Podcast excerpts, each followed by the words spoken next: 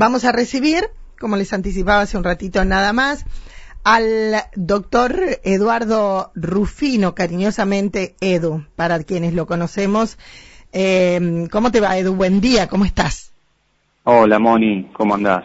Gracias, gracias por la invitación a, charlar con vos. No, por favor, gracias a vos. Eh, para hablar un poquito de lo que eh, desconocemos, al menos yo que soy ignorante en el tema de leyes, y que quiero que me cuentes un poquito sobre esta situación que alegró tanto a nuestro pueblo en el día de ayer, porque tiene que ver con que Patri y sus hermanas pudieron recibir en su casa nuevamente a Ramiro Cornalis. La pregunta del primer momento es, ¿desde cuándo te estás haciendo cargo de esta causa? Mira, si ahora que me agarras así con esta pregunta, eh, no, no sabría decirte la fecha exacta de cuándo me estoy haciendo cargo de la causa. Eh, pero hace un par de meses, te diría. Hace varios meses que me estoy haciendo cargo de la causa. Eh, no sabría decirte el día exacto. No, bueno, pero, pero te llega una convocatoria por parte de la familia para comenzar a trabajar en esto entonces, sí, hace un tiempo. Sí, sí, sí, se acerca, se acerca Patricia y Héctor y la familia y bueno, eh, me comentan de la situación que estaban pasando, que bueno, que ya todos sabíamos un poco, ¿no? En el pueblo, la, la, situación de Rami, eh, cómo se venía dando todo, eh, y ahí es donde intervengo, intervengo yo con, con mis limitaciones, ¿no? Como profesional. Eh, y haciendo lo que lo, que yo lo que te puedan permitir también. Por supuesto porque a ver acá creo que esto esto lo hicimos entre todos y yo por ahí fui un medio para transmitirlo lo que lo que Patri Rami Héctor a mí a mí me decían no trasladar eso a papel impulsar de alguna manera la causa. Bien. Cuando vos te haces cargo en qué estado estaba la causa estaba está y estaba en un estado complicado, ¿no? Eh, una situación bastante compleja, la de Rami, por distintas circunstancias, por el primer hecho, ese hecho, ese hecho que salió por todos los medios, que fue de público conocimiento de la supuesta escena de violencia o situación de violencia de género. eh, después eso avanzó, eh, y después ocurrió el segundo hecho, ¿no? Al otro año en junio, en donde Rami, Rami sí desobedeció una orden judicial a los poquitos días de que faltaban poquitos días para que se termine esa restricción que tenía y bueno, cometió el grave error de, aceptar una invitación a comer, ¿no? que, eh, que, le, que le trajo un montón de consecuencias que inesperadas. Pero bueno, Edu, te pregunto algo porque, como te dije, soy muy ignorante en el tema de leyes y seguramente algunas personas que nos están escuchando también. Cuando hay una restricción, ¿es válida para ambas partes? Eh, en principio, eh, sí. A ver, el Instituto de la Restricción de Acercamiento o la medida, la medida de distancia, como uno a veces se suele llamar de distintas formas, eh, en principio regía para ambas partes, ¿no? Desde, Después de ese, de, esa, de ese segundo hecho de, de junio del año pasado, había una restricción que debían cumplir las dos partes, ¿no? Eh, Ramiro pagó las consecuencias y bueno, el procedimiento sigue. Sigue hoy con Rami en casa. Se ha dispuesto una medida cautelar de libertad ayer Sí. Y el procedimiento sigue, pero con Rami en casa, lo que hace también al derecho de defensa de él, ¿no? Claro. No es fácil pensar encerrado. Y esto lo hacemos entre todos, entre un montón de gente de María Juana, los medios de comunicación, toda la gente que se ha movilizado, eh, los amigos de Rami, que son de Fierro, eh, la policía de María Juana, eh, aprovechemos esta gente que tenemos en María Juana, que la verdad María Juana es un, es un pueblo maravilloso. Eh, eh ¿cómo fue, cómo fue que eh, fue ayer la posibilidad de que Rami vuelva a su casa y no en otra oportunidad?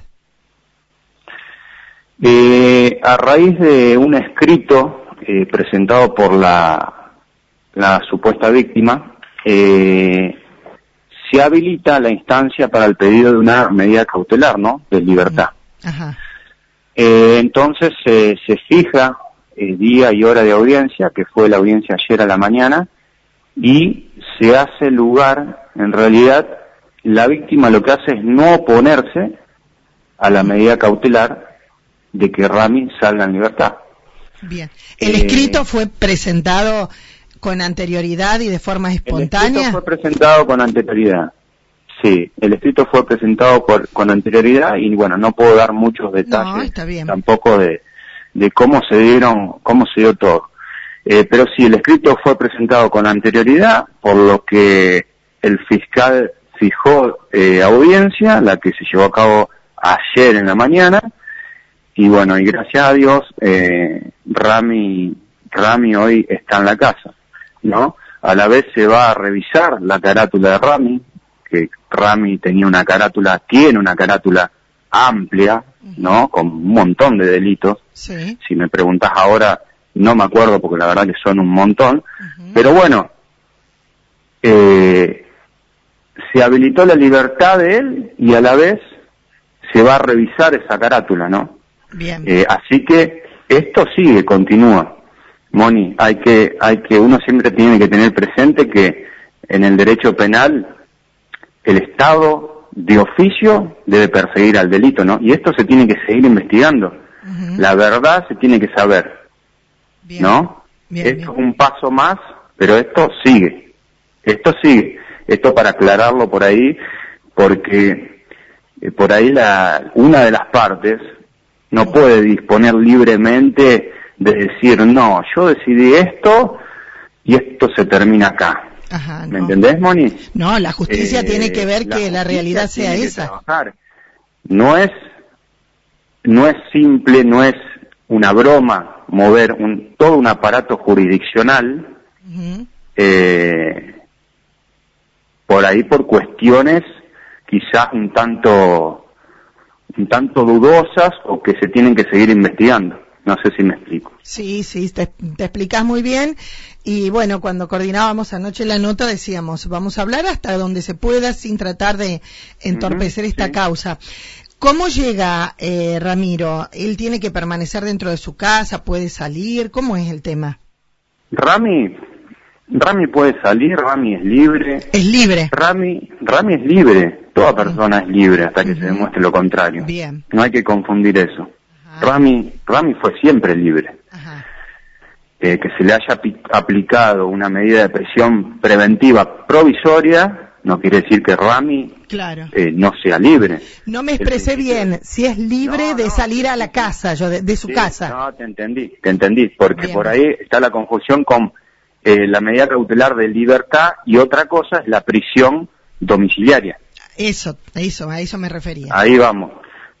Rami tiene una medida cautelar en libertad, él puede salir a la calle, puede ir con sus amigos, puede hacer lo que quiera. Rami puede circular. Puede trabajar. Rami, Rami puede trabajar. Rami puede hacer lo que hace cualquier persona libre. Bien. Porque es libre e inocente. Y así va a quedar demostrado algún día. Todo esto ¿Eh? va a continuar entonces ahora. Vos vas a seguir. Va a continuar. Puede, el proceso puede sufrir puede haber distin puede tener distintas vicisitudes, por ahí se habla o, o, se, se puede se pueden decir las palabras juicio abreviado, ustedes pueden escuchar por ahí que esto por ahí se podría terminar en un juicio abreviado. ¿Qué sería eso? Y un juicio abreviado es una forma de ponerle fin a un, a un litigio penal en donde las partes acuerdan algo, ¿no? Claro. Eh, pero bueno, eso va a, va a ser decisión de Rami también, ¿no? Eh, acá el que decide es Rami, con su familia, esto lo hacemos entre todos. Eh, y Rami, Rami es el que decide. Rami nunca negoció su, su dignidad. ¿Hubo pedido de negociación?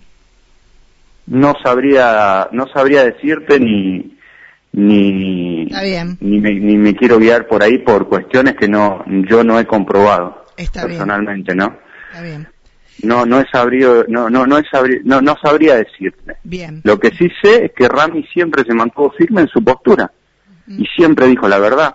Ramiro reconoció la, la desobediencia. Él desobedeció una orden judicial, eh, pero Ramiro no va a reconocer algo que, o vos, Moni, reconocerías algo que no hiciste. No, por supuesto. Eso depende de la fortaleza de cada uno. Y esta Eh, familia es muy fuerte. Sí, eh, Edu, ¿qué pasó en, en un tramo para que haya una presentación como la de ayer y que pase lo que pasó y que Rami esté en su casa? Y acá eh, lo que pasa por ahí, o lo que podría decirte, es que de acuerdo al avance del proceso, al impulso que se le ha dado al proceso, eh, las, las circunstancias particulares de ese avance hicieron que, que, bueno, que se llegue a esto, que se llegue a la presentación de un escrito por parte de la supuesta víctima y que ese escrito habilite esta cautelar de libertad eh, manifestando la no oposición a la libertad y a la vez habilitando la recalificación o el cambio de carátula. Ah, de ah, ¿tiene cambio? No, todavía Ah, no. ah, pero puede Por eso sí. te digo, Moni, que esto sigue. Claro. Esto sigue. Eso se va a tener, la carátula, que es larga, es bastante larga, eh, se va a revisar y, y se va a recaratular de acuerdo a las evidencias, de acuerdo a los hechos, de, de acuerdo a las pruebas, ¿me entendés? Sí, sí, sí. Así que bueno, eso también es importantísimo. Claro. Y de eso depende la posibilidad después de algún tipo de acuerdo o, o de algún tipo de fin- finalización del conflicto. Esto se tiene que seguir investigando. Esto no queda librado a la voluntad de, De una parte. de, una, una par- de una persona determinada. Eh, y eh, Eduardo, eh, ¿pudo haber pruebas que no se hayan presentado con anterioridad a, a que vos te hagas cargo de la causa? Eh, siempre, porque son cosas que van, que van surgiendo, Moni, ¿me entendés? Son cosas que por ahí uno, la- a- hay pruebas que aparecen después, Claro. ¿me entendés? Y, y cosas que han sido presentadas en su momento por por, la, por profesionales de la, de, de la defensa anterior y que incluso yo he reiterado esos pedidos. Esto, estamos en una situación también muy complicada Sí. en lo que hace al funcionamiento de instituciones, tanto jurídicas como administrativas. Por esta vos- pandemia. por esta pandemia, provoca un atraso en todos lados. Vos tenés gente, no, no, no, no nos olvidemos que atrás de cada mostrador mm, tenemos gente trabajando y la gente se enferma. La gente se enferma eh, y, y tienen que dejar de trabajar y se atrasa todo. Esto afecta en un montón de sentidos todo. ¿eh? Bien, bien, bien. Eh, obviamente, imagino, y sigo diciéndote que como soy ignorante pregunto, nunca me quiero quedar con las dudas, que no deben tener ningún contacto las partes. Eh, no, Rami tiene que mantener una medida de distancia de mil metros con la supuesta víctima, tiene que tiene una prohibición de no ingresar a Rafaela eh, y bueno, entre otras cosas tiene que, que ir a firmar una vez cada determinado tiempo que no es no es todos los días un libro a la comisaría. Eh, y también está la cuestión de que de que ella no se acerque a él, ¿no? Lo que antes, antes me planteabas. Claro. Porque esto es una, no deja, en una medida de distancia, no deja de haber por ahí o de, de existir grises, Mm. más en un pueblo, más en lugares chicos, más en... Sí. Entonces esto lo tenemos que hacer cumplir, digamos, entre todos. Mira, te, te preguntaba eso, eh, Edu, porque tengo una amiga en Buenos Aires que Ah. también es profesional como vos, y a veces así charlando, decíamos cuando te piden la medida, las restricciones, pero la restricción es mía hacia otra persona y de la otra persona para mí. Ni yo me puedo acercar a él, ni él a mí. Claro, si no yo te corro toda la vida, Moni. Claro.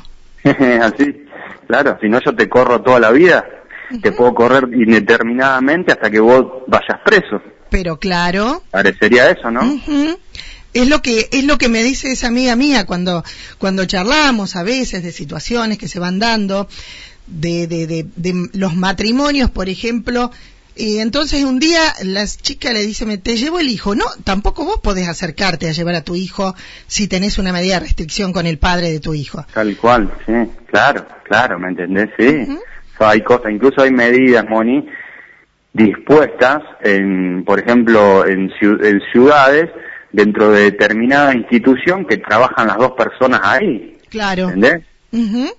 Es como que vos tengas una medida de distancia eh, con Ricky. Claro. Eh, ¿Me entendés? Eh, son cosas, a ver, es un remedio, pero por ahí el remedio no, no cura. O es, no deja de ser una construcción humana que a veces sirve y otras veces no. Sí, sí, sí. Eh, Edu, te, te, quiero agradecer. Eh, quería mm, aclarar un poquito cuál era la situación.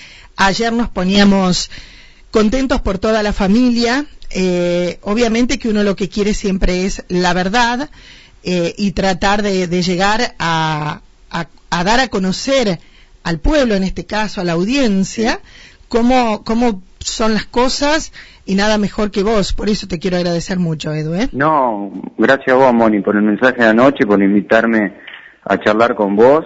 Y hoy, como hablábamos antes un ratito, un día tristísimo muy para María Juana. Muy, ¿Eh? de una alegría que teníamos ayer, este, pasamos a un día tremendo. no, no. Así que bueno, saludos a, tu disposición. saludos a toda la familia de Iliana y a, Dani, mi vecino de toda la vida. Y bueno, muchas fuerzas a todos. ¿eh? Eh, y a tu disposición y para lo que necesites. Yo también, Muchas gracias. Hasta luego. Hasta luego. Ahí estábamos con eh, el doctor Eduardo Rufino el abogado en esta causa, Ramiro Cornalis.